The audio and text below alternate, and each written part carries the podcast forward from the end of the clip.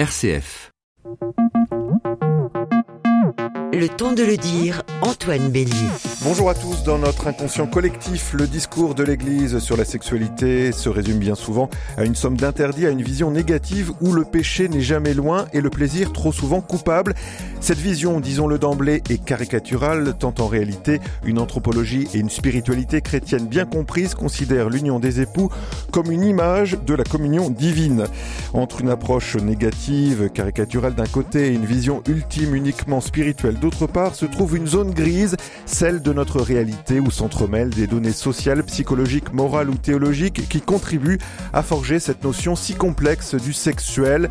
À la frontière du biologique et du culturel, la crise des abus sexuels dans l'Église, au-delà de la sidération qu'elle provoque, nous invite à prendre au sérieux la sexualité dans toutes ses dimensions afin qu'elle cesse d'être un point aveugle pour les croyants que nous sommes. L'enjeu est considérable. Il s'agit, en nous laissant interpeller à la fois par l'apport des sciences humaines et la tradition morale de l'Église, de découvrir combien la sexualité est une promesse, celle de nous humaniser et de nous conduire à l'expérience de la vraie joie.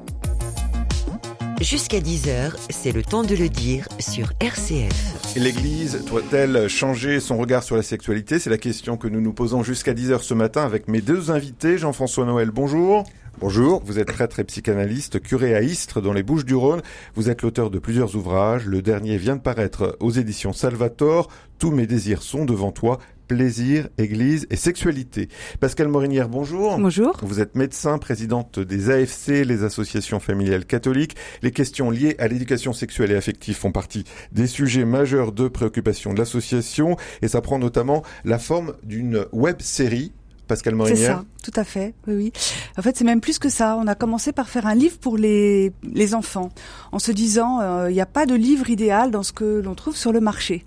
Euh, après avoir euh, regardé Titeuf et quelques autres déclinaisons de ce style, voilà, on, on s'est embarqué dans, dans cette aventure-là chez le même éditeur que vous, d'ailleurs, Salvatore, Lucas et Léa, Le cours de la vie. Et puis, au bout d'un an, l'éditeur était content. On avait déjà un peu diffusé, et nous, on se disait, euh, 2000 exemplaires vendus, c'est rien par rapport aux enjeux, et on s'est demandé où étaient les familles. En fait, les familles sont sur les réseaux sociaux, sur le web. Donc, on a publié euh, chaque année trois web-séries, une pour les enfants de 7 à 11 ans, une pour les collégiens et une pour les lycéens, avec l'idée à chaque fois de pouvoir redonner la parole aux enfants et aux parents pour dialoguer en famille sur ces questions délicates. On pourrait y revenir dans cette émission, bien sûr. Cette émission qui, je le rappelle, est ouverte à vos questions, vos commentaires et vos témoignages. Catherine accueille dès maintenant vos appels. Vous pouvez aussi nous écrire si vous le souhaitez. Le temps de le dire rcf.fr. Vos questions, commentaires et témoignages au 04 72 38 20 23. Jean-François Noël, y a-t-il un malaise de l'Église par rapport à la sexualité? Et si oui, pourquoi? Malaise de l'Église, malaise dans la culture chrétienne. En fait, euh, comme je le pense et comme je l'ai écrit, euh, les pervers cherchent toujours des niches pour pouvoir effectivement accomplir leurs méfaits à l'abri du regard de la morale. Et ils ont trouvé dans l'Église une faille, une sorte d'hésitation ou de crainte ou de doute par rapport au sexuel. Alors, il y a deux éléments que je peux déjà nommer qui sont que souvent on, on réduit le, le sexuel au génital. Je pense que c'est un peu plus complexe que ça et qu'il est beaucoup plus ouvert et qu'il y a d'autres manières d'être en relation de plaisir avec l'autre qu'une relation génitale. Donc, et puis la deuxième, c'est qu'effectivement, euh, une sorte d'hésitation que j'ai entendue dans dans certains supérieurs ou dans certains responsables, peut-être d'ailleurs dans la culture même environnante, qui était ou de relativiser le sexuel, ou en tout cas de l'ignorer ou de le mutiler. Et euh, c'est dans cette faille-là, cette point aveugle, qu'un certain nombre de pervers, puisqu'il y en a eu dans l'Église, il y en a encore, se sont engouffrés pour pouvoir effectivement y accomplir leurs méfaits. Pascal Morinière, est-ce que vous êtes d'accord avec l'analyse de Jean-François Noël? En tout cas, on peut dire que ce malaise, s'il y a malaise du christianisme vis-à-vis de la sexualité, va au-delà de la question des pervers qui se trouvent en son sein oui, ça va au-delà.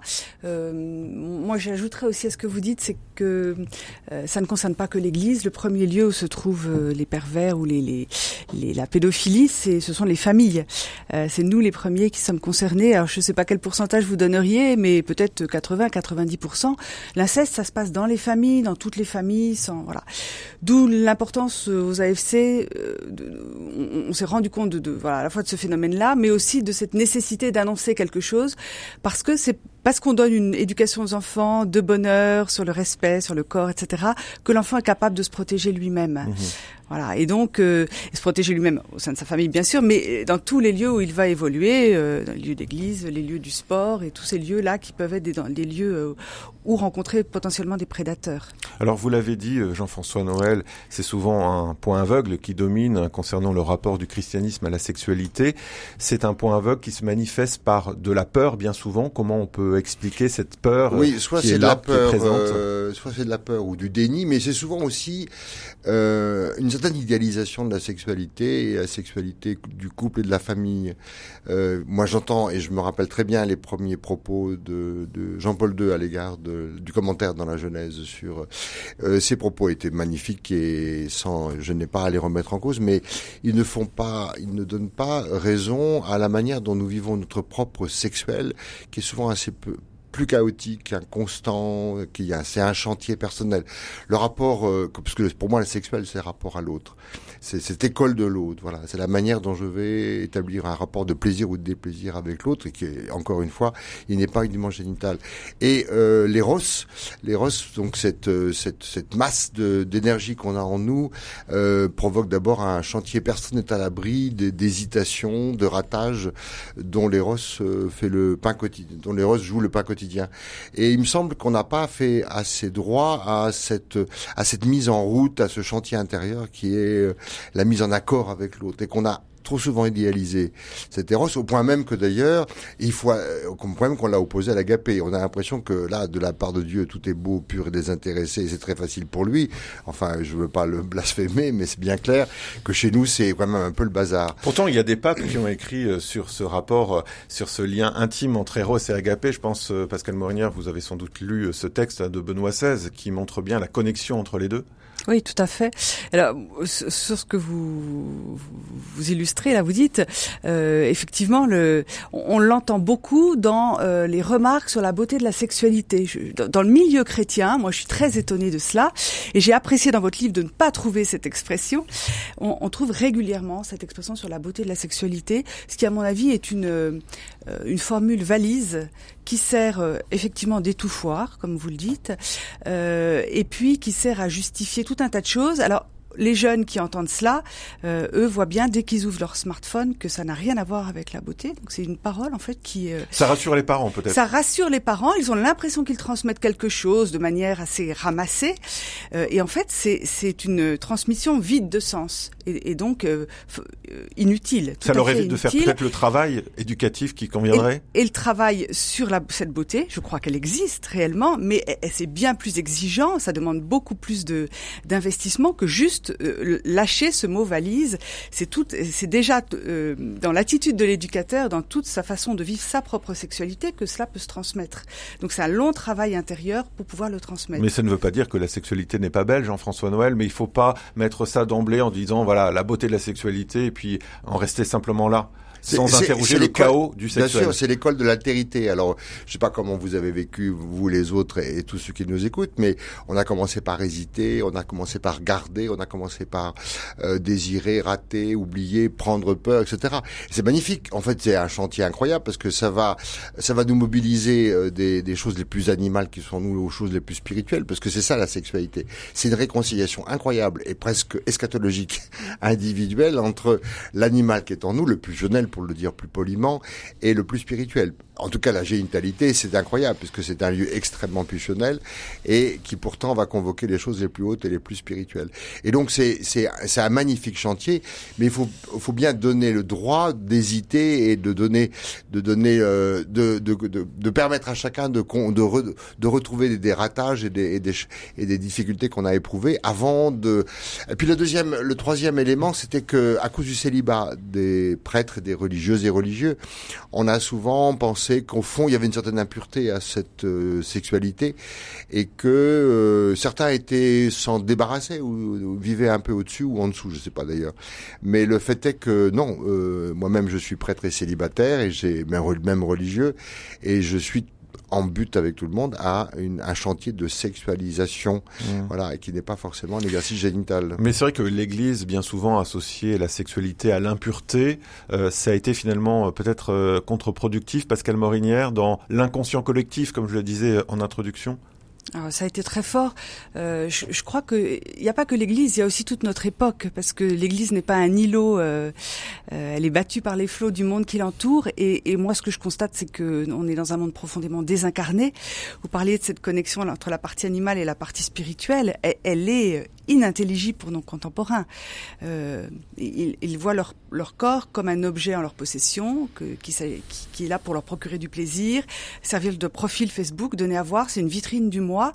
Mais cette connexion avec tout ce qu'elle signifie de euh, d'appropriation de soi et de mise en chantier de soi, elle est étrangère à nos contemporains.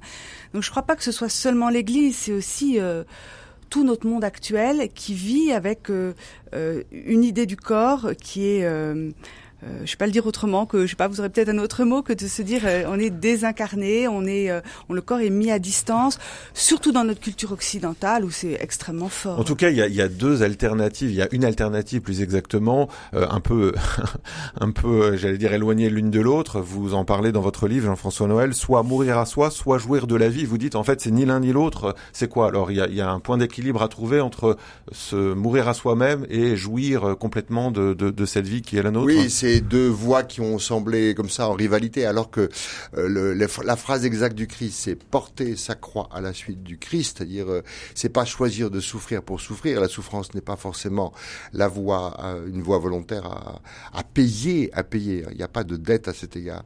Euh, par contre, il y a une sorte d'acceptation de sa propre finitude, qui est de fait de transformer ce sa blessure ou sa finitude en vocation. Voilà, c'est un peu mon thème, c'est-à-dire que euh, ce qui apparemment me blesse et me ou m'abîme ou me mutile ou que ce soit personnellement, individuellement ou familialement, est peut-être un lieu très intime. Je vois bien par exemple que dans les séminaristes euh, que je reçois ou les jeunes religieux novices, au fond, c'est le sexuel qui va battre en brèche l'idéal. C'est bizarre, hein C'est-à-dire que c'est parce que, au fond, c'est pas tout à fait accordé, leur sexualité n'est pas encore tout à fait accordée aux célibats qui vont peut-être choisir, que eh, ils vont s'interroger sur eux-mêmes. Et c'est la fameuse idée que je développe de Michel Foucault, dont on a pensé qu'il aurait pu croire qu'il condamnait l'Église, la théologie morale de l'Église, venant à me mettre un peu d'ordre dans la sexualité euh, de l'Antiquité. Pas du tout. Il a développé dans les aveux de la chair que euh, c'est le christianisme qui a inventé l'espace intérieur à l'intérieur duquel on s'interroge sur soi. Mmh. Euh, alors évidemment, il y a une promotion de la virginité et du célibat à l'époque déjà, mais surtout, euh, au fond, le christianisme va inventer, va découvrir que nous avons un lieu d'interrogation sur notre propre désir, qui est un lieu de connaissance de soi. il faut juste préciser que les aveux de la chair, en fait, c'est un volume de conférences qu'il a donné au Collège de France, qui ont été publiées il y a deux ans, il me semble, aux éditions Gallimard, et où il étudie euh, de façon très précise ce que disent les pères de l'Église sur la sexualité, et c'est un livre vraiment passionnant. Exactement. On peut le recommander également. Merci beaucoup Jean-François Noël pour euh, cette euh, référence de Michel Foucault. On se retrouve dans quelques minutes pour euh, continuer d'évoquer cette notion de la sexualité. Comment l'Église doit-elle changer de regard sur la sexualité? On attend bien sûr vos appels et vos commentaires. Le temps de le dire, rcf.fr. À tout de suite.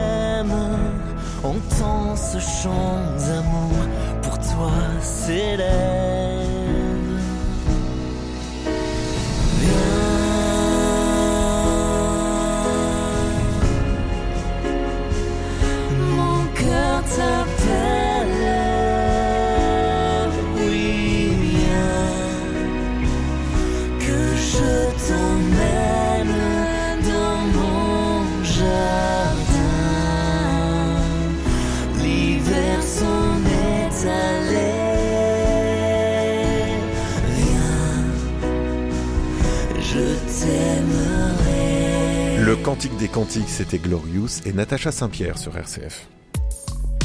Jusqu'à 10h, prenons le temps de le dire sur RCF. Depuis 9h ce matin, dans le temps de le dire sur RCF, nous nous interrogeons sur la manière dont l'Église appréhende les questions de sexualité en puisant davantage à la fois dans les ressources des sciences humaines et dans sa tradition anthropologique et biblique. Elle peut montrer que la sexualité peut être une bonne nouvelle, censée contribuer à l'épanouissement de la personne. Nous en parlons avec mes deux invités, Pascal Morinière, présidente des AFC, et Jean-François Noël, prêtre et psychanalyste, auteur d'un nouvel ouvrage publié chez Salvator. Tous mes désirs sont devant toi. Alors, Parlons encore euh, un instant des, abus dans l'Église. Pourquoi ils ont pu naître, voire prospérer, Jean-François Noël, dans l'Église? Elle qui a une vision si haute de la sexualité, pourquoi ce paradoxe? C'est-à-dire, il y a eu une mauvaise rencontre entre euh, des gens qui étaient potentiellement pervers et qui avaient comme objet ou comme stratégie intérieure d'assouvir une jouissance.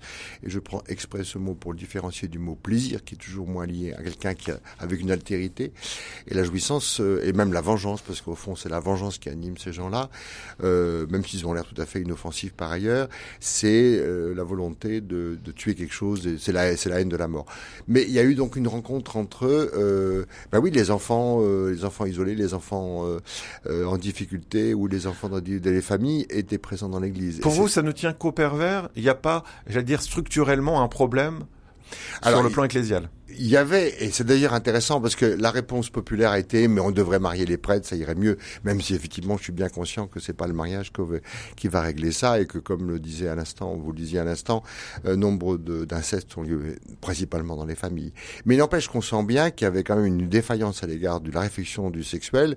Euh, moi je me rappelle quand même un évêque me demandant, euh, à la première conférence à Lourdes sur ce sujet-là, de lui rappeler la différence entre homosexualité et pédophilie quand on voilà quand on pose la question à ce niveau-là, on sent bien qu'il y a un défaut de voilà de, de formation et que on confond euh, d'abord une l'homosexualité c'est d'abord une blessure et une souffrance et ce n'est pas une perversion et que la perversion c'est une autre planète et ce défaut de référence, ce défaut de formation psychologique a été quand même le lit et l'accueil d'un certain nombre de voilà de difficultés. Vous êtes d'accord, Pascal Morinière, c'est le problème de, de formation qui est l'un des nœuds du, de, du- de la difficulté euh, de l'Église vis-à-vis de la, la Problème de sexualité? formation, oui, et puis euh, je, reviens sur le problème de contexte actuel, d'époque.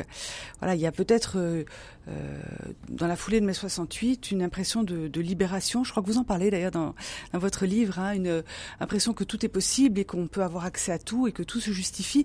Je, moi, je ne confesse pas, contrairement à vous, mais j'imagine qu'un prêtre qui entend en, en confession, euh, euh, voilà, toutes les perversions qui peuvent, euh, peut aussi euh, être euh, ébranlé dans sa propre euh, vision et dans voilà, les, les Mm. choses ne sont pas hermétiques. Mais en, en Donc, tant que médecin, problème- vous, vous recevez des confidences aussi. Et, et- et oui, bien sûr, Mhm. bien sûr, oui, oui, ça m'est arrivé de faire des signalements. Enfin, oui, bien sûr. Bien sûr, mais euh, c'est pas. J'assiste. Hein, je, je trouve que c'est pas limité à l'Église, c'est aussi l'ensemble de cette époque. On, on le voit dans l'actualité toute récente, ce matin même, hein, euh, avec euh, ce scandale dans le- les milieux du patinage artistique. Il y a un mois, c'était au niveau Matzneff, voilà. Pourtant, on peut Donc, remarquer on- que c'est cette société, en tout cas les enfants euh, des parents issus de mai 68, qui interpellent la société, interpellent l'Église, quitte à, à ce que l'Église soit bousculée euh, aujourd'hui. Non, mais bien sûr qu'on n'est pas les seuls, on n'est pas les seuls. Et mais bon, on a réagi avec retard, mais on a bien réagi. Voilà, moi je le pense maintenant. C'est-à-dire qu'on n'a jamais autant aussi bien, enfin on n'a pas jamais aussi bien parlé et avec liberté de la sexualité, et que cette crise va nous obliger à. Avec retard, mais les premiers, pardon. Je... Et les premiers, mais vous avez raison. C'est premiers vrai. à Ah oui, réagir, mais je la pense que- commission euh, Sauvé là est quand même. euh, euh, il y a des gens qui ne sont pas concernés par des, des atteintes dans l'Église qui les contactent parce qu'ils n'ont pas de lieu euh, pour pouvoir être entendus et se confier. Donc je pense que cette commission, elle est euh, exemplaire Oui, à oui. cet égard. Non, non, on a réagi avec retard, mais on a réagi maintenant avec les, les cellules d'accueil sont présentes dans tous les diocèses. Il y a des psychologues et des psychanalystes qui effectivement écoutent. Euh, enfin, on réagit comme on n'a jamais réagi dans l'Église, avec avec cette inertie propre à l'Église, qui est à la fois magnifique, mais mais noble, puisque nous sommes une longue et vieille institution. Mais on réagit bien plus vite que les milieux sportifs et que les milieux scolaires. Hein. Pour continuer clair. quand même dans- de faire le diagnostic, euh, euh, Jean-François Noël, l'Église, est-ce qu'on peut dire qu'elle n'a pas su affronter son angoisse vis-à-vis du sexuel? C'est-à-dire que moi je dirais, parce que maintenant on, arrive à une deuxième phase qui s'appelle les abus spirituels. Alors on découvre en écoutant un certain nombre de plaintes dans des grosses communautés qu'il n'y a pas eu simplement, euh, comment dire, des problèmes sexuels en tant que tels, mais des abus d'emprise. Et on arrive à un deuxième volet qui est l'analyse de l'emprise et de la, donc de la formation.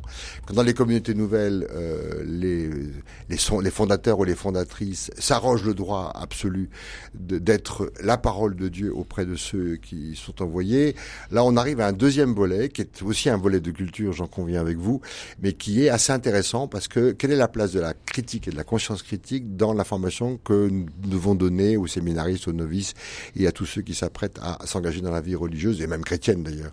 Et là, euh, c'est un deuxième volet qui n'est pas moindre et qui nous appartient en propre, parce que là, pour le coup, ça relève pas de délit euh, proprement dit par rapport au pénal, mais ça relève d'une réflexion que nous avons nous par rapport à la transmission de la tradition et que euh, on découvre avec horreur qu'un certain nombre d'abus ont été perpétrés avec beaucoup avec beaucoup de zèle dans des communautés très connues. Mais on peut s'interroger sur, on va dire, l'aveuglement collectif, que ce soit des membres de ces communautés, de ces dirigeants, des évêques. euh, Voilà, on peut s'interroger pourquoi cet aveuglement. Aujourd'hui, on est en train de, de, de, de faire nos mea culpa, mais pourquoi n'a-t-on pas vu euh, ces problèmes d'emprise euh, il y a 20 ans? Moi, je pense qu'il y a eu un certain nombre de faits convergents. Excusez-moi de reprendre la parole, mais euh, en fait, on ne s'aperçoit pas à quel point on traverse une révolution psychologique et sociale très importante. Que je vais donner trois éléments très importants qui sont l'avènement et l'émancipation de la femme. C'est-à-dire que c'est un événement qui a des et que je que j'applaudis à, à- à pleine main, mais qui modifie complètement les rapports dans l'Église, parce que euh, la femme était absolument présente, absolument absente dans les dans les fonctions de gouvernement de l'Église. Elle commence à y être tout doucement et timidement présente. De même, ça a eu comme conséquence premièrement euh, la baisse de la figure paternelle ou la baisse de, de l'autorité, donc toute une critique par rapport à l'autorité et par rapport au pouvoir.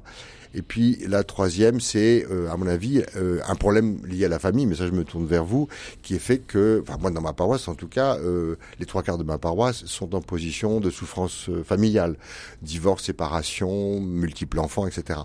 Et que cette révolution euh, silencieuse mais profonde de la société euh, a été à, à, à rassembler les trois points convergents qui ont permis voilà qui ont qui ont ouvert un malaise profond. Vous feriez la même analyse, Pascal Morinière, Moi, avec peut-être a quelques nuances Oui, il y a un trio euh, dans, dans ces. Il y a un trio qui est l'abuseur, euh, les parents et l'enfant. Les parents ont quand même fonction de comme responsabilité de protéger l'enfant et, ces parents ont quand même été euh, insuffisants. Et on le voit dans les, les personnes de la, la parole libérée. Finalement elles ont pris la parole. Une fois arrivées à un âge suffisamment mûr je ne sais pas si leurs parents sont encore en vie ou pas. Moi le ça m'est arrivé de faire un signalement et, et, et la personne qui faisait qui, la enfin, un signalement pour une jeune fille, ça, ça ne ça n'a pas abouti, mais quand ça a enfin abouti, c'est parce que les parents étaient décédés.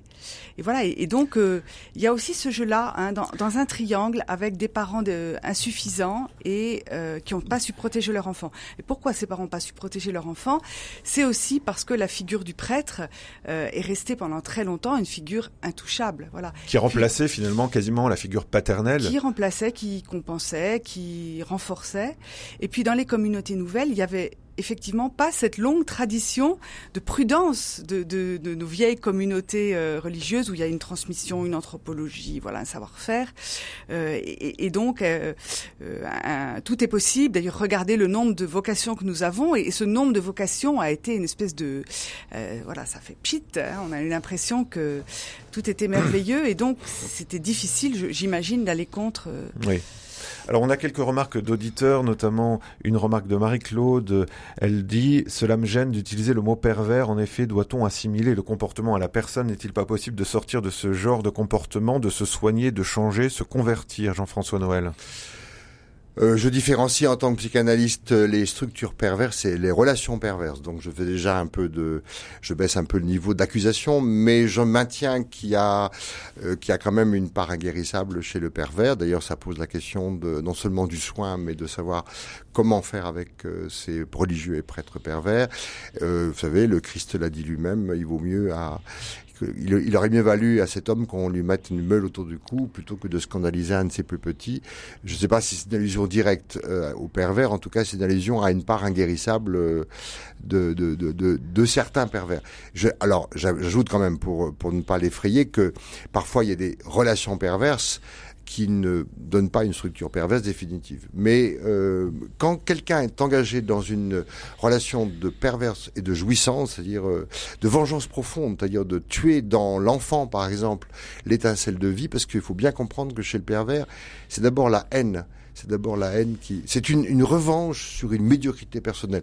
Je renvoie au, grand propos de Arendt sur la banalité du mal, qui a vu en Eichmann un pauvre fonctionnaire extrêmement médiocre, et le pervers est d'abord un grand médiocre. Pascal Morinière vous vouliez ajouter quelque chose, il me semble Non, pas euh, forcément Non.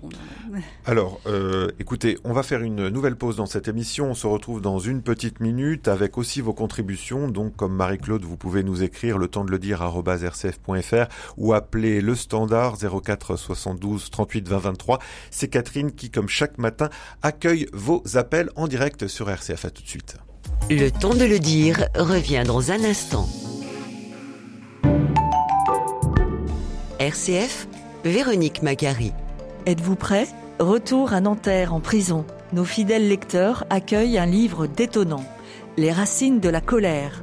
Précarité, déconsidération, persévérance, les souvenirs des détenus s'agitent. Il dialogue avec l'auteur Vincent Jarousseau.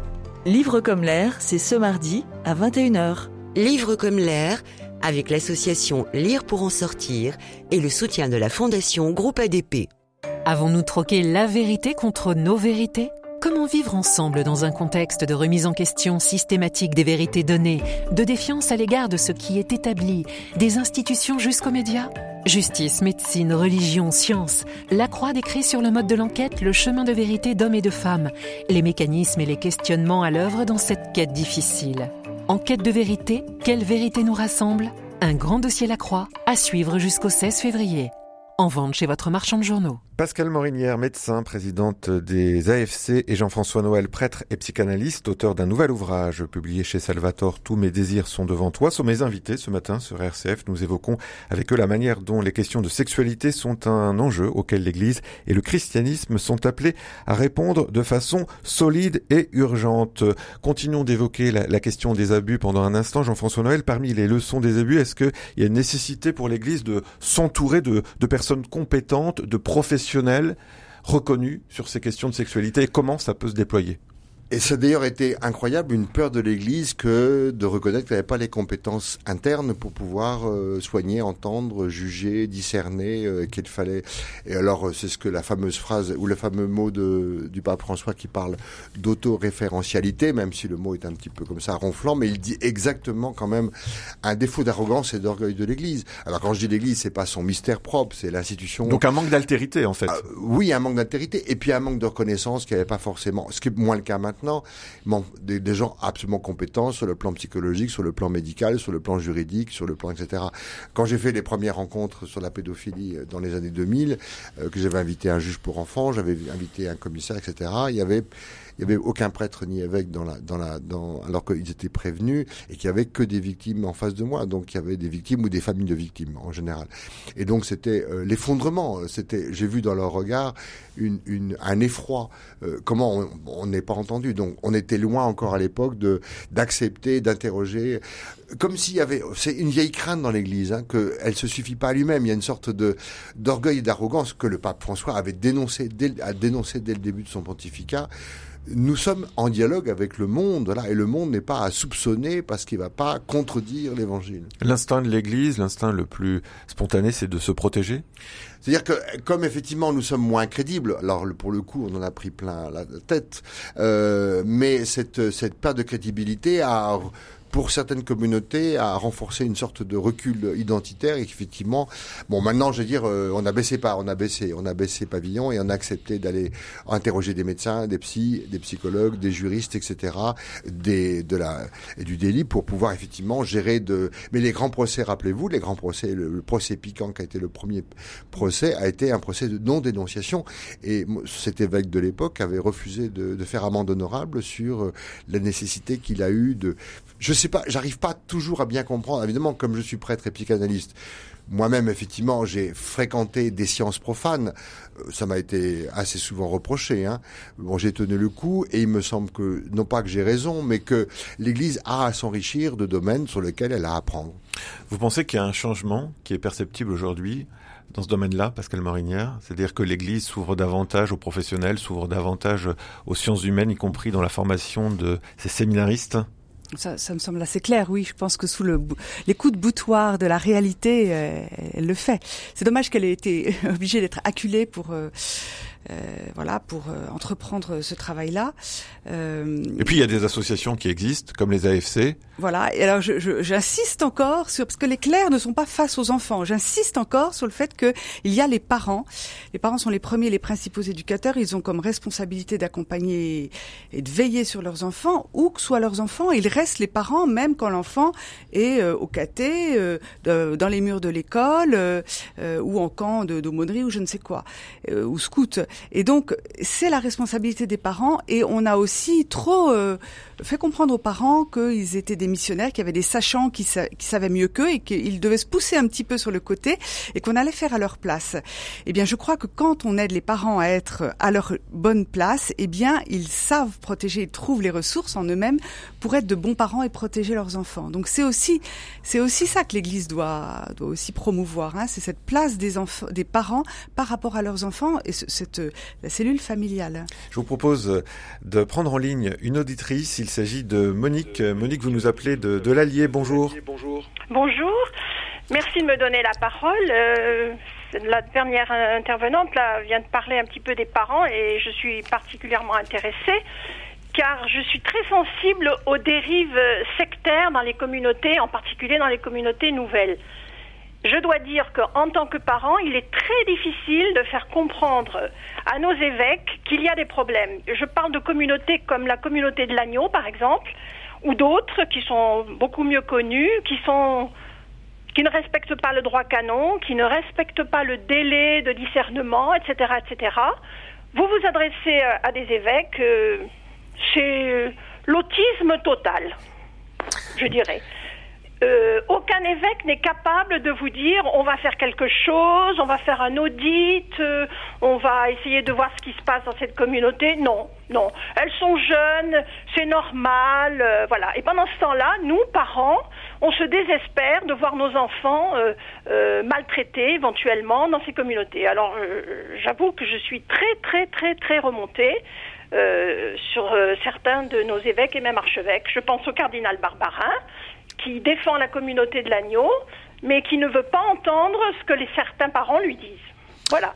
Alors, merci Monique de cette intervention. En effet, Monique est assez remontée. Je ne sais pas si vous voulez réagir à ce qui est dit. Il y a encore beaucoup de travail à faire pour mettre en place des instances de régulation, de discernement par rapport à certains abus. Alors on se prononce pas sur les noms qui ont été euh, qui ont été cités, ça appartient à Monique. Mais voilà, est-ce que vous voulez dire un mot bah, Monique, je partage votre euh, indignation et détresse. Hein. Je, je, je l'entends bien et je la partage. Non seulement je la partage, mais je l'ai vécu avec nombre de familles. Sachez que non pas pour défendre euh, comme ça l'Église, parce que j'en fais partie et que ce serait mon devoir de la défendre contre tout, mais que vraiment actuellement les choses, les, les lignes bougent énormément et que des, instances de réflexion, je vois dans les nouveaux évêques qui ont été nommés euh, une, une vigilance et une nouvelle, une, nouvelle attention à ces détresses-là. Alors je pense qu'il y a eu, comme le disait à l'instant euh, Pascal, euh, toute une culture euh, qui n'est pas propre à l'Église. Hein. Il faut quand même aussi replacer le, le contexte. C'est-à-dire, euh, quand on regarde l'affaire de Vanessa Springola, on voit bien que dans les années 80, on défendait une troisième sexualité qui était celle des enfants. Vous voyez, on arrive de loin.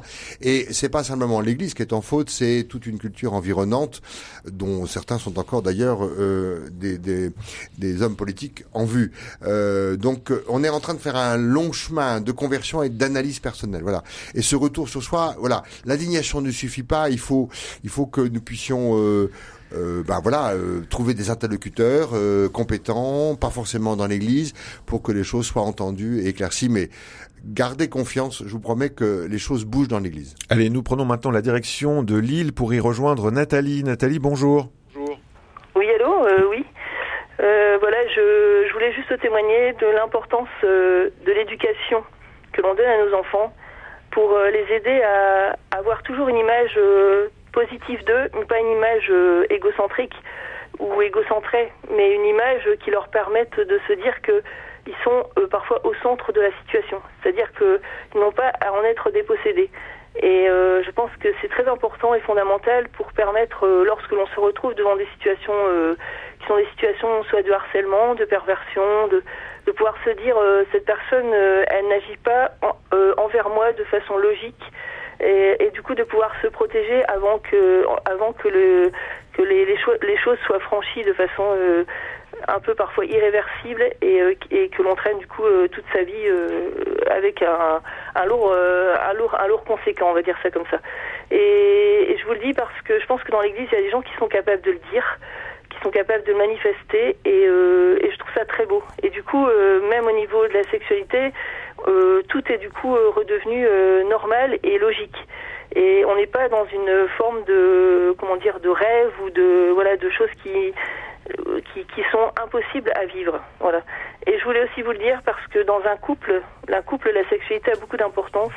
L'Église en parle et c'est vrai que ça fait partie euh, du couple. Et euh, parfois, quand on a des écueils, euh, j'allais dire même d'ordre physique, parce que ça peut arriver, euh, on est capable de les surmonter du coup parce que cette sexualité, elle est, elle peut être vécue de façon totalement différente et variée et nous permettre du coup de, de trouver la beauté en l'autre au-delà de, de, cet aspect de plaisir pur. Euh, et je, je, trouve que c'est très beau parce que je me souviens du film qui est, qui est passé avec, euh, bon, c'était peut-être un peu, euh, on va dire, euh, magnifié, mais j'ai trouvé qu'il y avait très, beau, très belles choses. C'est Intouchable, où on voit cette personne en fauteuil roulant qui a envie de, de, sentir le plaisir et qui demande bah, de le retrouver et d'une autre, sous une autre forme, mais c'est pas du tout pervers, c'est c'est beau, c'est pour dire elle se relève et elle est comme ça, mais elle peut le vivre autrement aussi. Et c'est ce que j'allais vous dire aujourd'hui, euh, voilà, par rapport à tout ça. Merci voilà. pour ce beau témoignage, Nathalie. Alors il y a deux aspects, on pourrait résumer ça ainsi dans l'intervention de Nathalie Pascal Morinière. Il y a d'abord tout ce qu'elle dit sur les enfants, puis après sur le couple, sur les enfants. Donner aux enfants une bonne estime d'eux-mêmes, c'est finalement la meilleure pro protection qui soit face aux, abus. Une, une, bonne estime d'eux-mêmes et puis euh, euh, comprendre ce, quelle est la place de la sexualité dans la vie. Les enfants sont bombardés d'images et d'images en général sans mots euh, d'images qui les impactent très fortement, euh, qui les sidèrent sur place. Et, et, en fait, le rôle des adultes est de les protéger, bien sûr, mais surtout de leur euh, expliquer, de leur euh, transmettre quel est le sens de la sexualité. Euh, moi, j'aime bien dire, il faut faire des vertébrés plutôt que des crustacés. Alors, c'est une image qui parle aux parents, c'est-à-dire que plutôt que de vouloir élever nos enfants dans des bulles pour les protéger de tout, parce que c'est impossible et qu'à un moment, il y a toujours une submersion, on n'arrivera pas à les protéger de toutes les images et de toutes les voilà. Euh, il faut faire des, des vertébrés, c'est-à-dire leur donner une colonne vertébrale qui leur permet de tenir droit. Alors un vertébré, il n'est pas, il n'a pas une carapace extérieure, il est atteint, mais il tient debout. Donc c'est pas le complexe du homard. C'est pas le complexe du homard. Alors le crustacé, quand il mue et qu'il perd sa carapace, il est hyper fragile. Voilà. Donc et ça, c'est la parole des parents et la parole des parents posée suffisamment tôt comme un socle euh, à l'âge de 6, 7, 8 ans quand ils sont petits. Cette première annonce sur l'amour et sur la sexualité, elle fait socle parce que c'est l'âge où ce que disent papa et maman, c'est la vérité. Et papa et maman ont toujours raison. Après, ça se gâte un petit peu, mais à ces âges-là, c'est encore euh, encore euh, le cas. Et donc ça, ça sert de socle qui protège l'enfant, qui sait que euh, c'est la référence pour lui sur ce qui va lui être dit après. Mmh. Et donc ça lui permet aussi de se protéger. Dire à l'enfant, on n'a pas le droit de te toucher, de toucher aux parties intimes de ton corps. Si jamais ça arrive, tu viens nous le dire, tu parles à une personne de confiance. C'est des paroles vitales à à dire aux enfants aujourd'hui. Oui. C'est le rôle des parents. Et Jean-François Noël, sous l'autre, sur l'autre aspect de l'intervention de, de Nathalie sur la question du plaisir, c'est intéressant ce qu'elle disait. Oui, ça, C'est-à-dire, ça, ça réhabiliter le plaisir et montrer que finalement le plaisir est une notion beaucoup plus plurielle qu'il n'y paraît de prime abord. Oui, elle disait justement ce que je pense et que je pressentais que un couple, un couple marié peut pas uniquement baser son entente sur un exercice génital aussi réussi soit-il. Et d'ailleurs, il me semble qu'en tout cas que l'exercice génital, pour le dire comme ça un peu vulgairement, est, est assez compliqué, est assez complexe. C'est des problèmes de coïncidence, des problèmes d'âge qui effectivement vont compliquer ce, ce magnifique. euh, euh, alors qu'il y a d'autres lieux de plaisir. Alors, elle faisait allusion à ce film. Donc il y a des plaisirs plus idéaux qui sont tout aussi, qui apportent tout autant de plaisir dans un couple. Et un couple va pas passer son temps dans son lit. Il va aussi aller au cinéma. Il va aller voir ses enfants. Il va développer des lieux de plaisir qui vont fonder, comme vous le disiez à l'instant, euh, leur existence sur une véritable entente, une communion.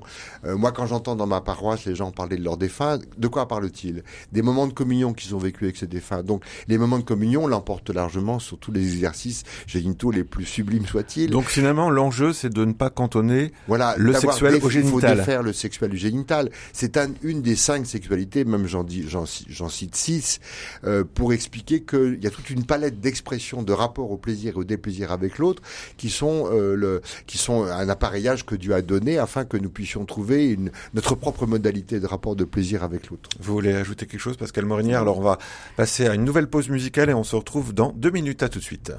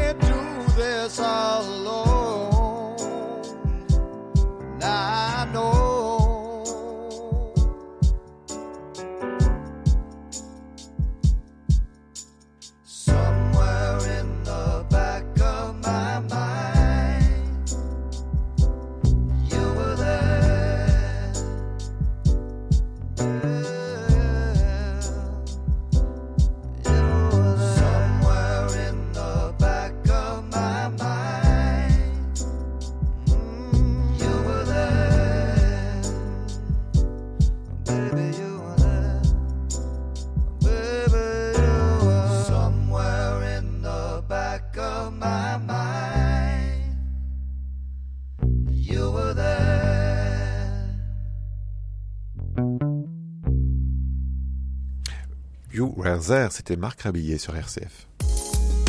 Le temps de le dire, Antoine Bélier. La sexualité ne doit plus être le point aveugle des chrétiens. Ce domaine central de la vie de la personne humaine est trop précieux pour ne pas l'analyser et l'intégrer de façon positive et responsable. C'est en ces termes qu'on peut résumer l'esprit de l'émission de ce matin à laquelle j'ai convié Jean-François Noël, prêtre et psychanalyste, auteur d'un nouveau livre chez Salvatore, Tous mes désirs sont devant toi, et Pascal Morinière, présidente des AFC, les associations familiales catholiques, qui propose entre autres, on en a parlé au début de cette émission, une web série et aussi un album. Vous pouvez peut-être rappeler le titre, Pascal Lucas et Léa, le cours de la vie, c'est un livre pour une première annonce de l'amour et de la sexualité à partir de 7 ans, 7 ou 11 ans. Voilà. Et puis les web-séries sont en libre accès sur Internet, sur le site des AFC, CNAFC. Euh, et il y a euh, trois euh, séries, à chaque fois sept petites vidéos pour euh, les 7-11 ans, pour les collégiens, pour les lycéens. Et particulièrement pour les 7-11 ans, ce sont des vidéos à regarder papa avec son fils, maman avec sa fille quand c'est possible. Et, et, ça permet ben, de parler de sexualité, mais sans se regarder, parce que c'est pas toujours très facile. On garde l'écran ensemble, mais on a les mots après pour pouvoir échanger en famille. Allez, j'accueille une dernière auditrice. Il s'agit de Geneviève. Vous nous appelez de Saint-Gervais, Geneviève. Bonjour. Geneviève, êtes-vous avec nous? De, de me prendre à l'antenne. Euh, en fait, voilà, j'ai un cas de conscience euh, depuis des mois. Euh, il s'agit d'un de mes voisins, alors pas pas des Alpes, hein, enfin voilà, mais un voisin de, de là où j'habite dans mon deuxième domicile, euh, qui je l'ai appris depuis assez assez récemment, qui a abusé autrefois d'un de mes petits cousins, lequel petit cousin a aujourd'hui plus de 50 ans, mais qui m'en a parlé tout spécialement pendant plusieurs heures il y a quelque temps qui se sent encore très très marqué par euh, les abus dont il a été victime quand il avait 15 ans, hein, entre 15 et 17 ans, euh, me disant qu'il n'a pas été le seul dans ce cas-là. Et il se trouve que ces personnes euh, sont, c'est des gens, des voisins, des voisins assez proches, euh, chez qui j'étais reçue, que je recevais. Et surtout, moi, ce qui me, ce qui me chagrine en profondeur, c'est que c'est quelqu'un qui est en tête à la messe, qui lit les textes tous les dimanches, qui est très ami avec l'ancien curé du village. Euh, voilà, quoi, vous voyez. Et en plus, c'est un peu la totale, j'avoue. C'est pas dans le sujet de ce matin, mais disons que ça s'ajoute au reste. C'est quelqu'un qui tient de manière récurrente et fréquente des propos totalement euh, antisémites, racistes, xénophobes, anti-migrants, enfin, etc. Quoi. Euh, c'est un peu, euh, voilà, si je peux me permettre de vous dresser le portrait sans, en essayant de pas juger, parce que je ne suis pas là pour juger, bien évidemment. Mais disons que c'est plutôt euh, une grande tristesse, surtout sachant que ce, mon petit cousin, a quand même toutes les difficultés aujourd'hui de trouver une stabilité à la fois professionnelle et personnelle.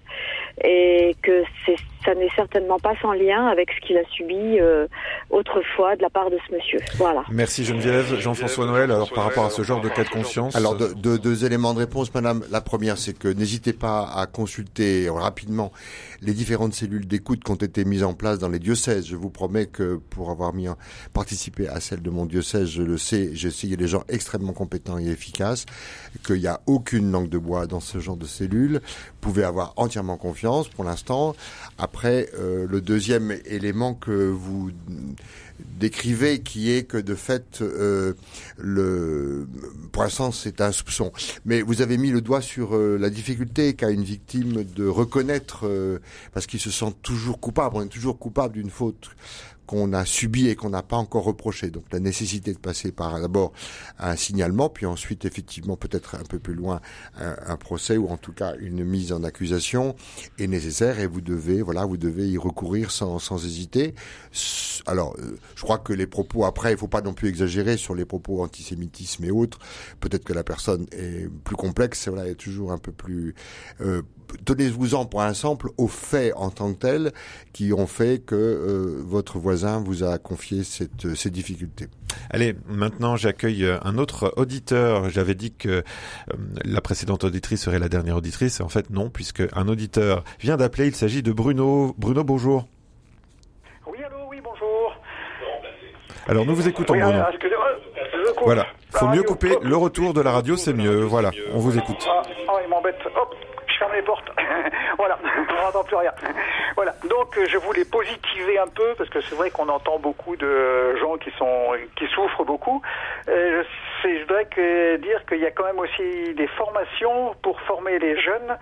Euh, et il y en a une que bah, dans notre AFC on fait beaucoup de pubs pour Cyclo Chaud d'un côté et Mission XY d'autre part, qui sont des formations qui s'adressent à des parents donc et, euh, papa euh, avec son fils ou maman avec sa fille, et ça permet des, des dialogues entre le père et enfin entre les parents et, les enfants au début de l'adolescence.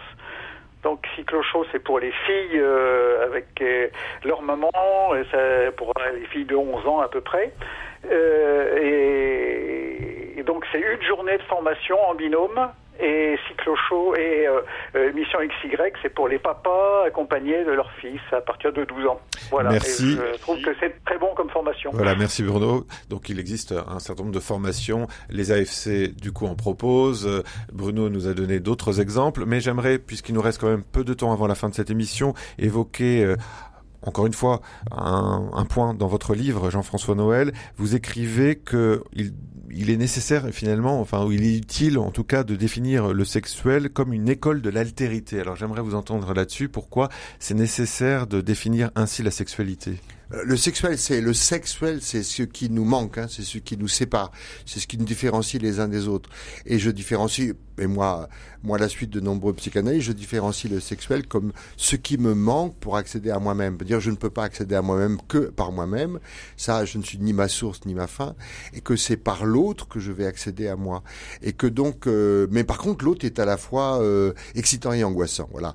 Et que le plaisir est la contre-poussée de l'angoisse que me provoque l'autre. C'est pour ça que je définis le euh, comme d'autres vont le faire avant moi. Je suis un simple, un simple écolier et disciple de ces grandes disciplines, comme l'école de l'altérité. C'est la chose la plus incroyable que nous avons et que nous apprenons d'abord dans le cours de la famille, avec nos parents, avec nos frères et sœurs, puis ensuite on étend ce champ d'altérité quand on va à l'école. Euh, Tout, tout, tout le monde sait que les cours d'école c'est la grande leçon de l'altérité, c'est le lieu des trahisons, des mensonges et autres choses semblables, des grandes tragédies de l'enfance qui sont très importantes. Et puis on va aller plus loin, puis un jour on va se confronter à l'autre sexe, en tout cas au génital, mais on a commencé avant à éprouver du plaisir avec l'autre. Et puis un jour, un jour, on va effectivement faire des engagements ou euh, décider de se marier ou de, de- des engagements euh, plus radicaux comme le célibat.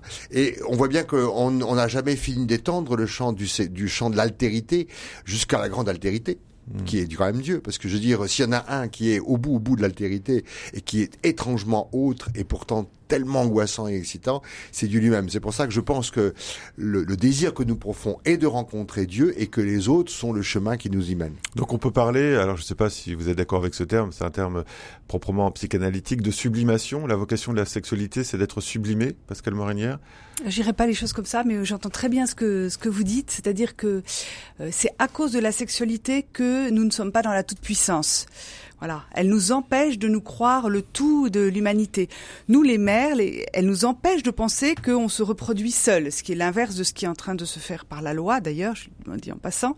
Voilà, mais elle nous empêche euh, euh, d'être auto. On parlait d'autoréférence pour l'Église, mais nous-mêmes autoréférentiels, et ce qui est en permanence notre façon de, de fonctionner.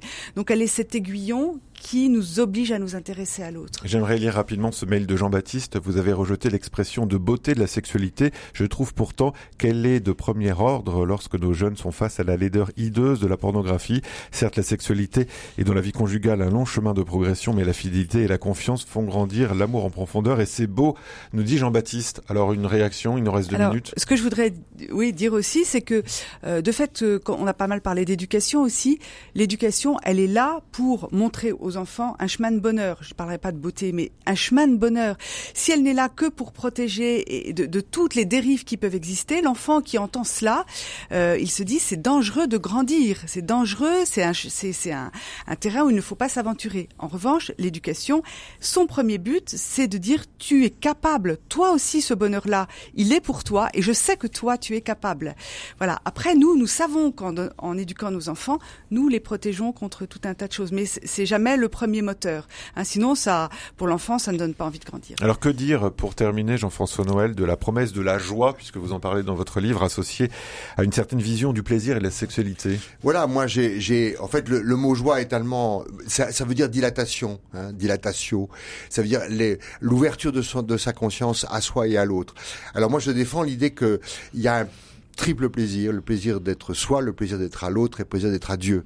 Et que euh, il faut être et c'est ça que disent euh, tous mes désirs sont devant toi, c'est ça que dit le psalmiste, c'est ça qu'on entend chez les pères de l'église, c'est qu'à un moment donné, il y a une rencontre, alors parfois elle est furtive, elle, on peut pas la saisir, qui est d'être soit en face de l'autre ou soit en face de Dieu, mais qu'il faut bien être quelqu'un d'abord. Parce que il y a des gens voilà, c'est pas la confusion ou la fusion ou la disparition de soi devant Dieu qui va me donner la joie d'être ce que je suis aussi pauvre, aussi pauvre et aussi pécheur que je suis, mais que Dieu veut un vrai partenaire, même si effectivement la dissymétrie est terrible, mais cette dissymétrie, elle nous honore parce que nous sommes le partenaire de Dieu. Donc on retrouve la notion d'altérité qui est fondamentale. Voilà, donc euh, en fait, comme le disait à l'instant Pascal, la grande leçon de notre vie, mais qui est très très longue à comprendre parce que notre inconscient y résiste, il y a nulle part de toute puissance, ni en soi, ni chez l'autre, ni en Dieu. Est-ce qu'on vous laisse le mot de la fin, Pascal Morinier? Et renoncer à la toute puissance, c'est ça qui dilate et qui, qui ancre dans la joie. Voilà, on arrive à la fin de cette émission. Merci de l'avoir suivi. Merci à vos contributions et Catherine les a reçues euh, avec compétence comme chaque matin. Merci à Pierre-Henri Paget qui a réalisé cette émission. Donc Jean-François Noël, je renvoie à la lecture de votre livre Tous mes désirs sont devant toi. Je renvoie à la web série qu'on peut consulter euh, via le site des AFC à ce livre dont vous allez nous rappeler le titre parce que je ne l'ai pas encore retenu. Lucas et Léa, le cours de la vie. Et c'est aussi aux éditions Salvatore, il me semble. Voilà.